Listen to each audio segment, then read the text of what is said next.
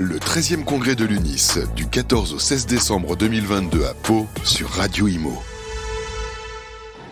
Bonjour et bienvenue à tous. On est toujours en direct du congrès de l'UNIS à Pau, capitale du Béarn, face à la chaîne des Pyrénées. On va continuer bien évidemment à parler de l'avenir de, cette profession avec euh, deux poids lourds du secteur. En tout cas, ce qui représente Philippe Briand, bonjour. Bonjour. Président euh, du groupe Arche et Daniel Dubrec, présidente de l'UNIS. Bonjour. Bienvenue Daniel. Philippe, on commence avec vous puisqu'on a, on a eu un petit aperçu. Daniel nous a présenté euh, tout à l'heure le congrès. Comment ça se passe pour vous euh, Daniel nous disait en off que vous étiez, vous avez le, syndicalisme chevillé au corps. C'est important pour vous d'avoir euh, des syndicats comme ça puissants avec qui discuter? Très, parce que il euh, y, a plusieurs causes à ça. Il y a la cause de mes débuts. Quand je commence dans une petite agence à Tours et que nous sommes cinq personnes, une agence qui était en difficulté, ceux qui m'ont aidé à me remettre sur pied, ça a été les syndicats professionnels et notamment l'UMNIS qui était à l'époque, euh, qui portait un autre nom, qui s'appelait la CNAB, euh, qui était associé à la SOCAMAB, mais il y avait dedans des vrais professionnels et des gens qui avaient une générosité de cheviller au corps. Donc il y avait une forme d'entraide qui était importante. Euh, dans la vie, on n'est jamais tout seul. C'est bien quand vous pouvez compter sur les autres. C'est bien quand les autres peuvent vous aider plutôt que de vous taper dessus. Et j'ai trouvé cette confraternité dans les syndicats. Oui. Ensuite, j'ai bien compris que dans un métier aussi ardu, aussi complexe que le nôtre, il était nécessaire d'être défendu. Je vais vous donner un exemple. J'ai été pendant 25 ans député. Il y a euh, un syndicat qui compte, qui fait peur à tous les gouvernements. La FNSEA dans le monde agricole. Oui. Ils sont d'une solidité remarquable. Nous, on a du travail encore à faire et c'est pour ça que je suis aux côtés euh, de Daniel pour pouvoir donner plus de force à nos syndicats. Il faut qu'on nous entende et qu'on nous écoute. C'est pas difficile. À chaque fois qu'on a un ministre, on a une réforme ou une réformette. Ça devient inapplicable.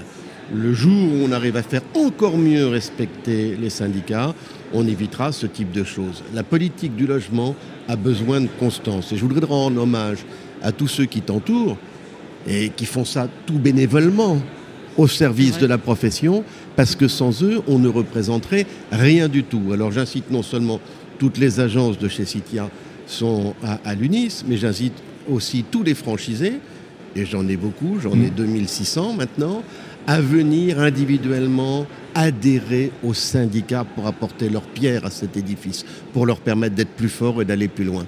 On ne respecte, malheureusement, mais c'est comme ça, que l'effort. Alors je suis pour un syndicalisme fort. Syndicalisme fort et syndicalisme aussi intersyndicat qui s'entend bien. Euh, je tiens à le signaler, Daniel, parce qu'on vous a vu il n'y a pas si longtemps au congrès de la FNAIM, c'était euh, il y a une grosse semaine à, Paris. Et puis euh, je crois que Loïc Quentin va venir. C'est important aussi d'avoir d'avancer ensemble sur la même ligne, sur ces sujets qui sont importants face aux, face aux politiques Important parce que, comme le disait Philippe, la solidarité, elle existe toujours. L'engagement aussi, c'était le thème de notre congrès l'année dernière. C'était d'ailleurs le thème de la FNIM en début de parole de Loïc. Avec Loïc, on se connaît bien, c'est un ancien de la CNAB, nouveau président de la Président élu à partir euh, du 1er euh, janvier. Et j'ai voulu l'inviter pour montrer qu'un euh, rapprochement peut être possible sous des formes qui ne seront peut-être pas celles qu'on avait imaginées aujourd'hui. Comme dit Philippe, c'est très important d'être euh, solidaire par rapport à mhm. des revendications qui sont légitimes, nos honoraires, euh, des réformes qui n'en sont pas, un calendrier qui est un peu désaligné au niveau de la rénovation énergétique, même si on en a vraiment besoin de cette rénovation énergétique. Et donc du coup, plutôt que de parler à trois, on s'entend bien aussi avec Alain euh, du Fuchs du CNPI, peut-être le dire d'une seule voix. On a déjà fait des, choses ensemble, l'agenda logement, avec Pluriance, mhm. puisque Pluriance, euh, c'est aussi les grands groupes. Euh, et bien sûr, Philippe euh, sait de quoi on parle quand on parle de grands groupes. Et donc, du coup, l'idée, c'est peut-être dans un certain socle commun, c'est de parler ensemble sur des sujets majeurs. Il y a le statut du bailleur privé, il y a la rénovation énergétique. Voilà, donc on est, on se ressemble, effectivement. chantier ensemble. Et puis nous, on est, notre slogan aujourd'hui, c'est l'UNIS fait la force. Et donc, je pense que plus tard, on pourra dire l'union intersyndicale fait la force. Ben, bien sûr. Euh, ces grands chantiers, c'est vrai qu'ils sont, euh, ils sont là. Ça va, ça va durer, hein, puisque le, chantier de la rénovation, il va s'étaler évidemment euh, sur plusieurs années, voire plusieurs dizaines d'années. Philippe Briand, est-ce que les, pouvoirs politiques, justement, forts de cette union, ils commencent quand même à entendre la voix de l'intersyndicale Un peu, mais pas encore assez. Euh je, vais préciser ma question. On a un nouveau Conseil euh, national de rénovation qui, a été décidé. Est-ce qu'à votre avis, c'est le bon de la refondation, de la refondation, Conseil national de la refondation. voilà. Est-ce que alors un, est-ce que vous y êtes associés les uns les autres, et est-ce que oui, on y est. Euh, la FNA y est, le SNPI y est, la UNIS bien sûr y est. Il y a trois groupes de travail et bien entendu euh, des acteurs économiques majeurs comme Citia y sont. En tout cas, on partage ensemble le même constat. Tout le monde est d'accord, les politiques qui sont là, les professionnels, les, syndicats professionnels, fédérations diverses et variées, mhm. on est d'accord sur le constat. C'était pas encore le cas, parce que j'ai l'impression qu'il y a eu déjà eu pas mal de rapports euh, euh, de, solutions, le rapport Borloo il y a 20 ans pour la crise du logement, et on, a l'impression que c'est une moyen peut-être de, repousser encore les grandes décisions. Philippe en votre avis? C'est la complexification des politiques. Euh, je connais bien ce monde-là. C'est pour ça que je vous interroge. Et moi, je suis, je suis stupéfait. Euh, on est incapable de sortir des choses qui sont simples. On parle de rénovation énergétique. Dieu sait s'il y en a besoin. Dieu sait si c'est utile. Et Dieu sait si les syndics professionnels, notamment ceux qui sont syndiqués, parce que quand vous êtes syndiqué, vous avez des formations, vous avez un entourage, sont capables d'y répondre. Mais il y a un tas de réponses qu'on n'a encore pas faites. Quand vous pensez qu'il n'y a plus guère qu'une banque, euh, c'est-à-dire la Caisse d'épargne de Paris-Île-de-France, et une société à pi-financement capable de faire des prêts pour la rénovation énergétique, vous touchez un système qui devient d'une grande complexité. Mhm. Quand vous allez demander à des personnes qui sont copropriétaires d'un logement d'un certain âge de faire la rénovation de leur logement et qu'ils vont faire un prêt, il faut trouver quelqu'un qui leur prête de l'argent. Il faut trouver des formules. Quand vos, quand vos propriétaires ont 75, 78, 80 ans, comment est-ce qu'on fait pour les aider? Comment est-ce qu'on fait pour mettre des garanties? C'est toutes ces questions auxquelles on n'a pas répondu. Souvent, le politique, il est plein de bonne volonté. Oui. Mais la bonne volonté ne suffit pas. Je vais vous donner un exemple. Le diable est dans le détail. Un exemple qui marque beaucoup. Euh, je vois euh, des communes, principalement des communes qui sont de sensibilité à gauche, qui, de manière généreuse, veulent bloquer les loyers dans leur ville pour pouvoir aider les plus modestes. Alors qu'est-ce qui se passe? Bah, L'effet pervers, c'est que si vous bloquez les loyers, vous n'avez plus d'investisseurs. Si vous n'avez plus d'investisseurs, vous n'avez plus de construction. Si vous n'avez plus de construction, vous avez raréfaction du logement. On sait qu'en France, il faut 500 000 logements de plus pour loger les gens chaque année. Si on raréfie le logement, au moment où nous allons devoir relouer, entre deux dossiers de quelqu'un qui est très très solvable et de quelqu'un qui est à la marge, lequel sera choisi? Le très très solvable. Et finalement, plutôt que d'aider les pauvres gens, on est en train à nouveau, petit à petit, de les laisser glisser sur le côté. C'est ça notre travail. Mm. Notre travail, c'est de remonter des impressions de terrain. Notre travail, c'est de rendre possible ce qui n'a pas été possible par la loi on peut amender des textes, on peut les transformer, on peut ouvrir les choses. Et ça, ça a toute son importance. Mais justement, on nous dit aussi Daniel Druba que face à cette euh, inflation normative, hein, il y a de plus en plus de règles, de règlements, de choses très compliquées, les DPE, les PPPT, etc. C'est difficile, un, pour ceux qui sont sur le terrain, euh, de suivre cette législation, de se former. Alors vous le faites très habilement, on a parlé avec Jean Berthos de 1+, mais on comprend que même pour les nouveaux arrivants, c'est de plus en plus compliqué. Pour les nouveaux arrivants, c'est compliqué. C'est pour ça qu'il faut syndiquer, quel que soit d'ailleurs le syndicat. Dans les grands groupes, on a la chance d'avoir plein d'outils, plein de solutions. Donc tant mieux pour, euh, pour ceux qui sont dans les grands groupes. Mais je crois que quelque part, euh, on peut quand même se poser la question du gré à gré. Parce que mm. ça devient tellement compliqué. Mm. Il y a tellement de choses obligatoires, tellement de choses à connaître que du coup, euh, les professionnels de l'immobilier ont, tout intérêt à conseiller leurs clients, à à les reconnaître comme tiers de confiance, passer par eux et puis euh, pouvoir louer, louer de façon abordable, louer à des gens qui le méritent. Euh, parce qu'autrement, je ne sais pas comment, comment peut-on en France ne pas considérer que le logement est indissociable de l'emploi et de la vie? C'est vraiment terrible. Alors on partage le constat. Ce qui m'intéresse chez Philippe euh, Briand, qui porte bien son nom, c'est le fait qu'il connaît bien les politiques publiques, puisqu'il a été un homme politique. Il est un homme politique, il est toujours maire d'une commune. Et nous, on est dans le domaine privé, la réglementation privée. Et donc, du coup, on peut aussi euh, peut-être comprendre des choses qu'on ne pratique pas ou qui sont peut-être réglementaires. C'est quand même très, très compliqué.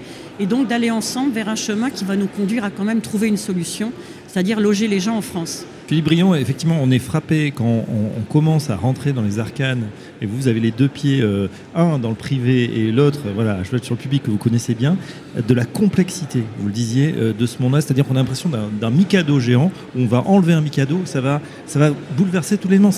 C'est très compliqué. Est-ce qu'on peut quand même, dans ces conditions, continuer à avancer? Qu'est-ce qui manque? Quels sont les freins? Ce qui manque, c'est un chef. Manque un patron. Tout le monde s'occupe de tout. Vous avez le ministère du Logement qui s'occupe du logement, vous avez euh, le ministère de l'Environnement qui va aussi s'occuper du logement. Euh, pardonnez-moi, on a l'impression quand même que beaucoup de décisions partent de Bercy en ce moment. Vous avez Bercy qui va aussi prendre des décisions. Tout le monde va s'en occuper. Et d'un texte, d'un texte qui paraît clair, qui part d'une bonne volonté, quand il est fini de rédiger, il devient certaines fois inapplicable.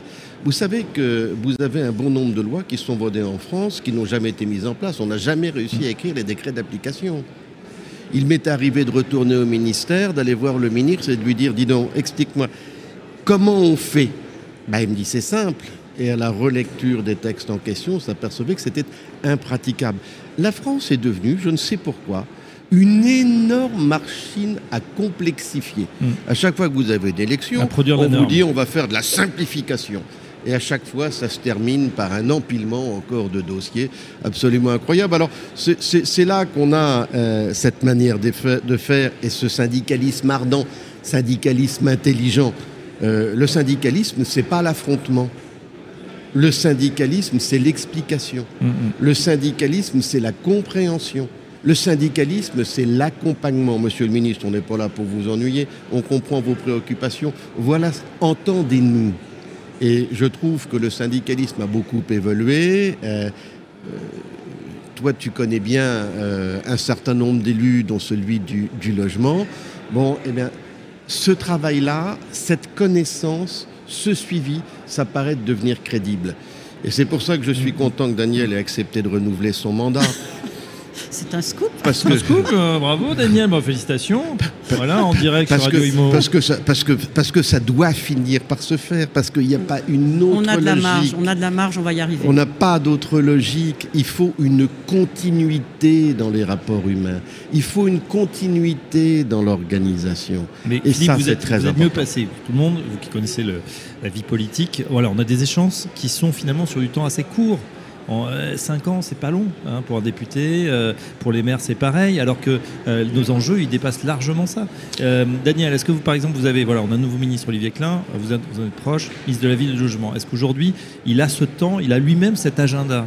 Je, le pense sincère, et volontaire, mais euh, je rappelle quand même que dans les euh, manifestes du NIST, on avait demandé un ministère de plein exercice, parce qu'on eh en a marre effectivement de l'arbitrage de Bercy. En ce moment, ma prime rénov, on ne sait pas trop euh, où on va atterrir au niveau des milliards à mettre à disposition. puis il y a des décrets qui ne sont pas sortis, le carnet d'information logement, le DPE collectif. Donc on a besoin vraiment d'un ministère de plein exercice, on ne l'a pas.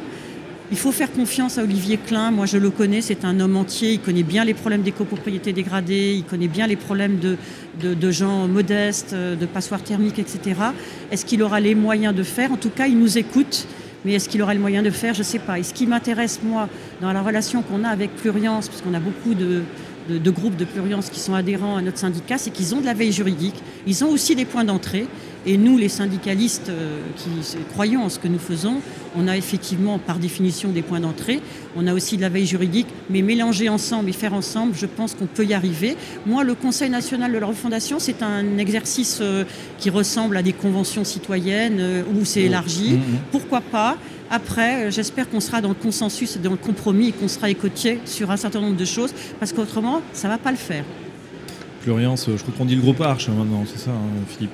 Non, le groupe, euh, non, Plurian, c'est l'association ah, des grands groupes, dont fait partie euh, évidemment Arche, avec plein, plein, plein de multitudes d'entreprises. C'est L'idée des grands groupes m'ennuie toujours parce que dans ma tête, je suis toujours un artisan. c'est en fait c'est en fait ceux qui ont plusieurs boutiques. Euh, on y retrouve des grands opérateurs comme Foncia, comme nous, comme des grands opérateurs mmh. de France, parisiens, Orpi, de France, Orpi. donc on est plutôt sur l'organisationnel. Il ne faut pas confondre. Le travail politique, il doit demeurer dans la main des syndicats. Et en aucun cas on doit se substituer à ça. C'est euh, le respect de la profession et c'est la meilleure manière d'avancer. On l'a compris en tout cas, des syndicats donc actifs qui ont en tout cas la connaissance terrain, puisqu'ils y sont au quotidien, les mains dans le cambouis si j'ose dire, à connaître parfaitement ces problématiques, les faire remonter aux politiques qui, on l'espère, euh, vont les mettre euh, bien en forme et pas les, réduire à coup d'abonnement, parfois un peu étrange, signé au milieu de la nuit. Mais c'est ça, c'est j'ai vu ça tellement de fois dans l'hémicycle. Vous avez une main qui se lève, il y a quelqu'un qui a eu une idée, on lui a vendu une idée, il vient, il passe l'amendement. Vous avez moins de monde en séance, et tout d'un coup, ça passe. oui. Alors ça nous est, ça nous est arrangé une fois quand il a fallu rendre obligatoire dans les annonces des particuliers les mêmes mentions que les professionnels. Effectivement, c'était un amendement en pleine nuit. Mais là, du coup, on était content pour ce coup-là. Ça peut servir aussi. Bon, les syndicalistes, dont on l'a compris, doivent être donc euh, aux aguets pendant la nuit. Absolument. Mais on ne dort pas. On est 24-24, 7 jours sur 7. Allez, on va finir là-dessus. Merci en tout cas pour cet éclairage. Voilà, c'est passionnant. On continuera à en parler sur Radio Imo, bien évidemment, avec euh, nos, experts, Philippe Briand, président du groupe Arche, et Daniel Dubrac, président de l'UNIS. À très bientôt sur Radio Imo.